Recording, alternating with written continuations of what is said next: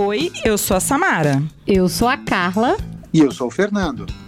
E este é o Amplicast, um podcast para líderes educacionais. Com conteúdo provocativo e estimulante sobre diversos temas relacionados à gestão escolar, com foco especial em inovação, cultura e transformação digital.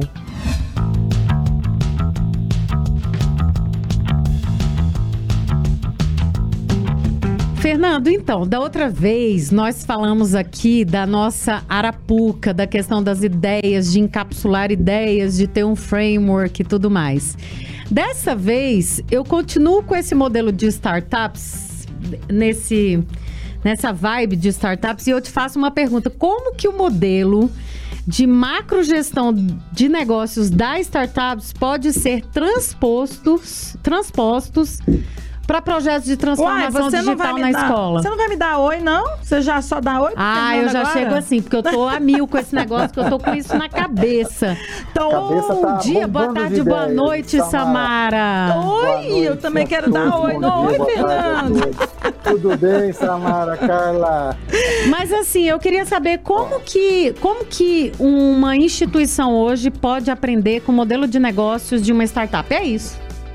Muito bem, muito bom. Bom, é assim, o nosso tema geral é a questão da transformação digital. Isso. Então, é, antes, antes de mais nada, talvez seja legal a gente falar um pouquinho sobre essa questão de inovação, o que, que ela, uhum. como é que uhum. ela cruza com a questão da inovação digital.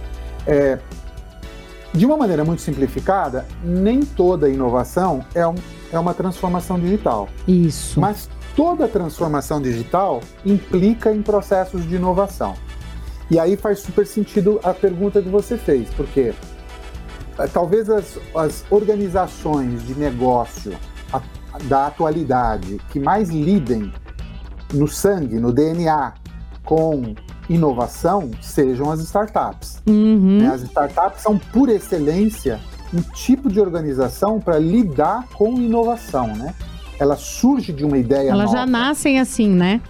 Ela nasce assim, é um DNA. Então, é legal a gente olhar para a forma das startups fazerem a gestão dos seus negócios para ver se a gente aprende alguma coisa para usar quando a gente quer fazer transformação digital, porque transformação digital vai exigir inovação também.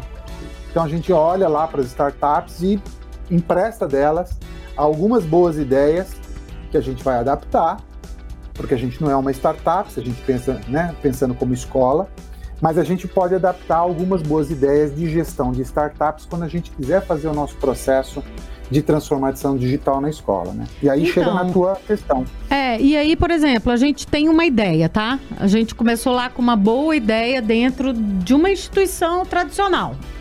Arapuca funcionou.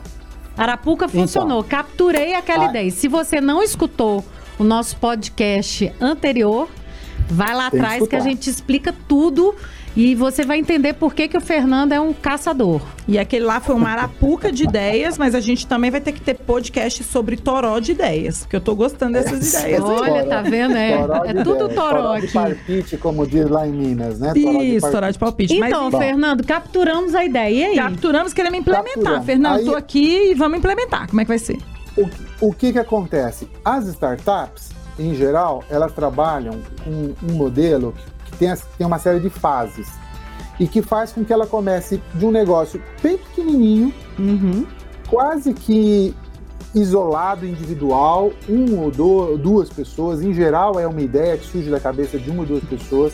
Vocês veem, por exemplo, o Facebook, foi uma ideia que surgiu da cabeça de uma única pessoa, uhum. o Mark Zuckerberg, lá que teve lá uma, uma, um insight, né? Bom, então, desde essa coisa pequenininha, essa sementinha, até um negócio que vai lá para a bolsa de valores algum tempo depois, né? Esse, essa trajetória de uma ideia na cabeça de alguém em um ano, dois anos, três anos no máximo, ela percorrer todo um ciclo virtuoso e acabar na bolsa de valores, num IPO, levantando uma grana enorme, essa história as startups percorrem um caminho. E esse caminho tem umas etapas, tem uns nomes.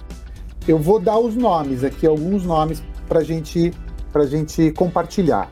O primeiro, obviamente, é a ideia. Alguém tem que ter uma ideia. né? Para atender alguma dor no mundo, para solucionar algum problema que ele viveu. Em geral, é alguma coisa que a pessoa viveu. Ela tem uma vivência naquilo. As melhores ideias não nascem de pessoas que estão pensando problemas de outros. Nasce pessoas estão pensando sobre os seus próprios problemas. Problema dos seus filhos, problema da sua mulher, problema dele mesmo então. Depois tem um outro momento que é criar a partir daí, imaginar um modelo de negócio. Se eu estou fazendo um negócio, eu preciso ter a ideia e pensar como é que eu vou ganhar dinheiro com ela. Então esse é um segundo momento, é estruturar um modelo de negócio, uma ideia. Depois Fernando. a gente tem um Claro. Deixa eu só te perguntar, precisa ser um modelo de negócio assim bem estruturado ou só tipo uma camada não, superior de modelo de negócio, não, assim, preciso, um objetivo de olha, negócio?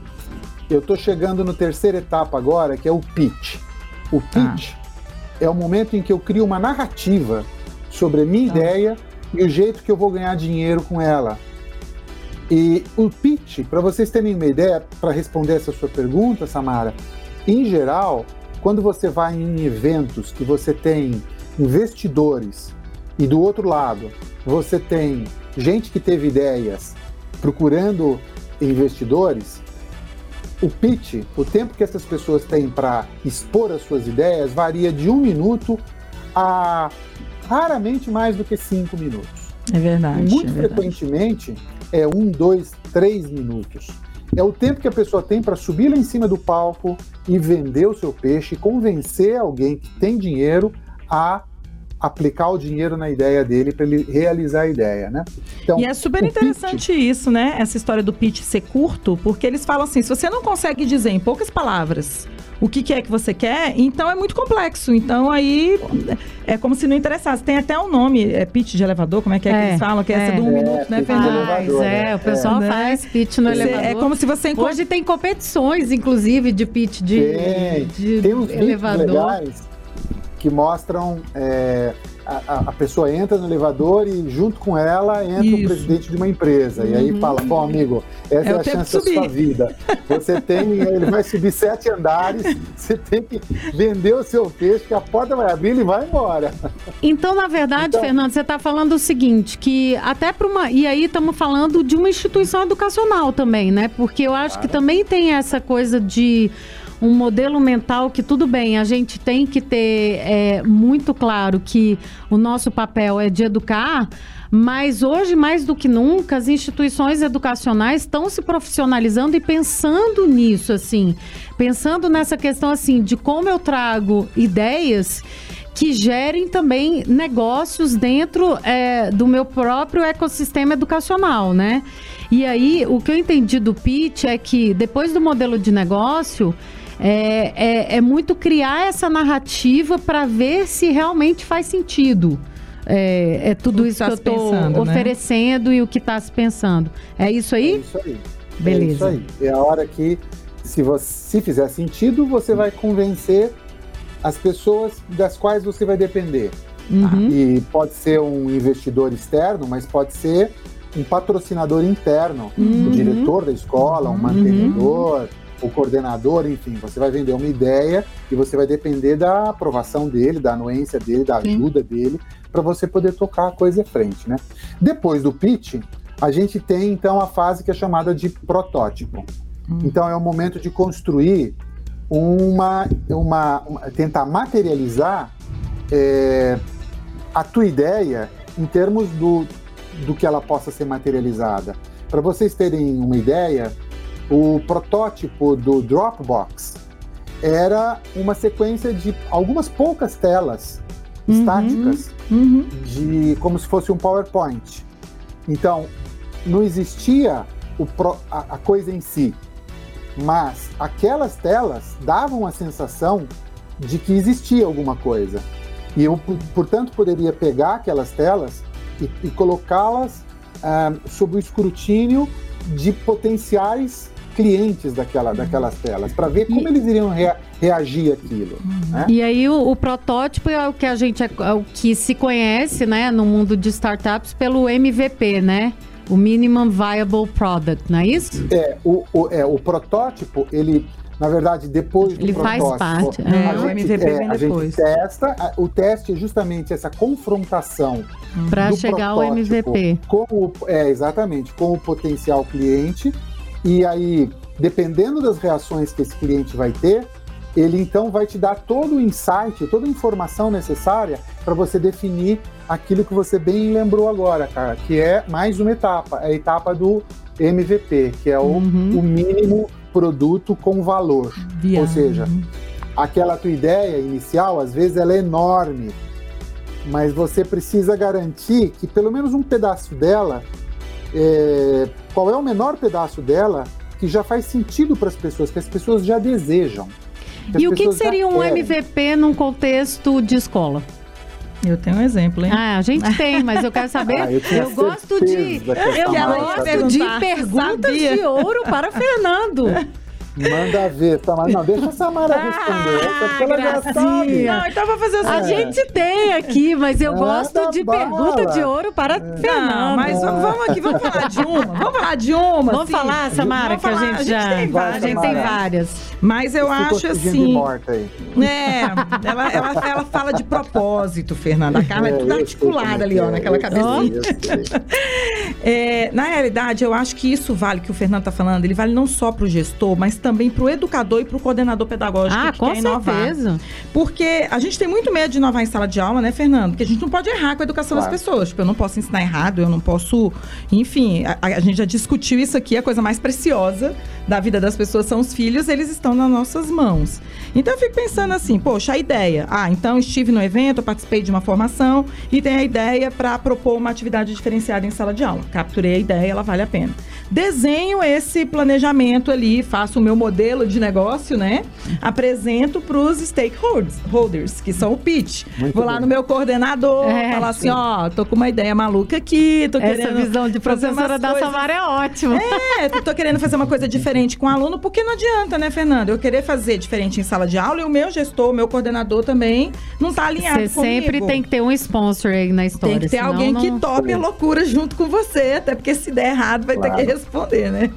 E aí, então, es- essa coisa do pitch, eu acho que ela é muito interessante, porque não precisa ser uma coisa muito elaborada, né? Uhum. Uma, uma conversa explicando é, o que você faria ali para aplicar e, enfim, quais são os elementos que você Samara, vai levantar. só, só para te complementar essa ideia, é, além de você conseguir um parceiro para defender o- o- os eventuais problemas, né, os teus stakeholders, na verdade, na escola e na maior parte das organizações, você não vai conseguir fazer uma coisa muito relevante se você estiver sozinha.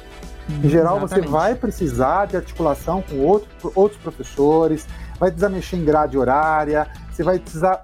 Sempre tem o espaço físico que você vai ter que fazer algum tipo Ou de. outro departamento, né? Uma outra pessoa que vai trazer o material para você. Então, às vezes, É você vai isso aí. depender do técnico do laboratório, alguma coisa assim.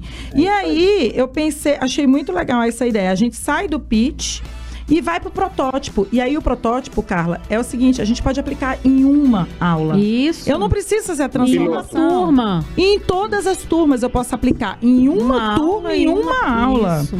E depois iterar sobre isso, que seria o nosso piloto. E aí sim, chegar a propor um MVP, porque se der certo, Aham. você pode conversar ali com o seu contato e propor, falar, poxa, ó, deu certo, será que não vale a pena a gente estender isso É. para as outras turmas? E aí no final pode estender até para os outros professores, né? Agora, pensando em escola, agora nível macro, né? Adorei essa tua ideia, Samara, de trazer isso para para a sala de aula, porque na verdade até é válido o que a gente está falando aqui, que esse modelo de startup pode ser visto Em como algo que ajude é, as escolas, os professores a perceberem esse movimento de inovação e entenderem o processo. Porque eu acho que muitas vezes o que assusta não é o fato da gente trazer algo novo, mas é a falta de estrutura. E se a gente tiver um tipo de estrutura, de modelo e tal, fica muito mais fácil de É. você visualizar é, como que você pode avançar, né? Porque até para a gente inovar, a gente precisa ter essa estrutura e eu acho que é isso que as, as startups trazem muito bem, assim, né? E aí, pensando em termos de escola, acho que um exemplo bem bacana é toda vez que você quer, por exemplo, Fernando, fazer um projeto, vamos dizer, de contraturno, que é uma coisa que tem acontecido cada vez mais nas escolas, né? E, e aí eu fico pensando que o projeto de contraturno, a gente já viu alguns, né, na prática, né, Samara? Uns que vão para frente, outros que morrem, mas é exatamente isso é, passa exatamente por essas etapas. Então, tem, tem as ideias que às vezes vem do professor, às vezes vem da gestão às e vezes tudo vem mais. Do pai, às vezes vem do, do pai, pai, de uma tá demanda do demanda, próprio né? pai. E aí, aquela sua ideia, de novo, lá do nosso último podcast, falando sobre as ideias que vêm internamente e a gente não esquecer do mundo externo, do que está vindo do mundo externo para a gente capturar, né? Caçar, né? Essa, essas ah. são as que a gente está caçando. E aí, é, num modelo de contraturno, o que, que você faz? Aí você vai elaborar um plano de negócios, um modelo de negócio, por mais simples, por mais simplificado que seja, para ver se, se é válido, se tem como ir para frente. Aí, claro, você cria a sua narrativa, que é o seu pitch, para né, trazer as outras pessoas para isso. Você cria um protótipo, que aí é o próprio currículo né, desse Sim. contraturno, do que você está pretendendo fazer no contraturno. Uhum. E depois, geralmente, você roda um MVP. Você faz uma turma no contraturno para ver se dá certo. Se der, aí disso pode derivar vários outros produtos para a escola. E aí é interessante né? que não precisa ser uma turma cheia, né, Carla? Você pode fazer uma turma ali, ó, com sei lá, a gente já rodou, por exemplo, projetos que tinha só oito alunos matriculados Isso. e no próximo tinha 25. Exatamente. Então, às, às vezes é até mesmo. interessante. É um MVP. É um é MVP. É Você o... vai rodar com, com uma quantidade de pessoas menor, até para saber se aquilo ali tem alguma alguma, algum poder de penetração ali naquele mercado, porque a gente tem que ver se vai atender esse mercado também, mesmo a demanda vindo é. externa. Né? E aí eu vou para o outro ponto, Fernando, que, que vem das startups, né? Seguindo esse modelo aí de startup, de modelo de negócio de startup, que é a parte da receita e do break-even point, né? Para ver se realmente vale Sim. a pena ou não continuar é. com o que a gente está fazendo. E aí, conta aí mais para eu, gente. Eu acho que eu acho que na maior parte das vezes pensando em termos de escola, é, eu traduziria, é, porque eu disse que, que esta é uma receita é, típica de uma startup, mas que a gente precisa adaptar para a realidade da escola. Claro. No caso das escolas, eu acho que essa história da receita, que é a primeira preocupação que vem depois do MVP no caso das startups, né? Uhum. Receita e break-even. Break-even é aquele ponto é, econômico em que a empresa ela já tem uma receita que garante o seu resultado, é, o seu, seu, a sua manutenção sem necessidade de investimento para aquela manutenção. Ou seja, falando de uma maneira simples, ela já conseguiu ganhar o que ela gasta para existir, né? Então ela não precisa que se ponha dinheiro novo. Então ela chegou no break-even. Do break-even para cima significa que ela vai ter lucro, né? Uhum. Então esse é o momento das, das startups, é um momento de receita e busca do break-even. No caso das escolas, eu acho que significa olhar o resultado. Às vezes o resultado não é dinheiro, às vezes o resultado é uma melhoria. Fidelização, tipo satisfação Fidelização, dos pais, né? resultados né? em exames, enfim, satisfação uhum. dos pais. E tem, tem muitos. É importante definir previamente lá no projeto o que, que você está buscando, porque senão depois você não mede o, você, o resultado. Uhum, uhum. Você está você tá trabalhando para conseguir uma melhoria na fidelização e você não captura isso como resultado e uhum. capaz de capturar apenas uma outra coisa que não seja tão positiva, né? Então, uhum. esse é o momento. O momento depois do MVP é olhar para os resultados. Chegamos a um resultado bacana, esperado, uhum. e finalmente você tem o último momento, que é o momento da maturidade do negócio da startup, em que ela tem um produto que está ajustado ao mercado. E aí ela toma uma decisão. Ou ela vai para a Bolsa de Valores, encontrar um, um, sócio maior, ampliar muito seu uhum. negócio, ou ela resolve continuar com a sua trajetória, como muitas continuam também, sem dinheiro de terceiros. Né? E no é caso isso, da instituição é o... educacional, só para finalizar aí, o que, que você acha? O que, que seria a versão IPO, né, que a gente chama?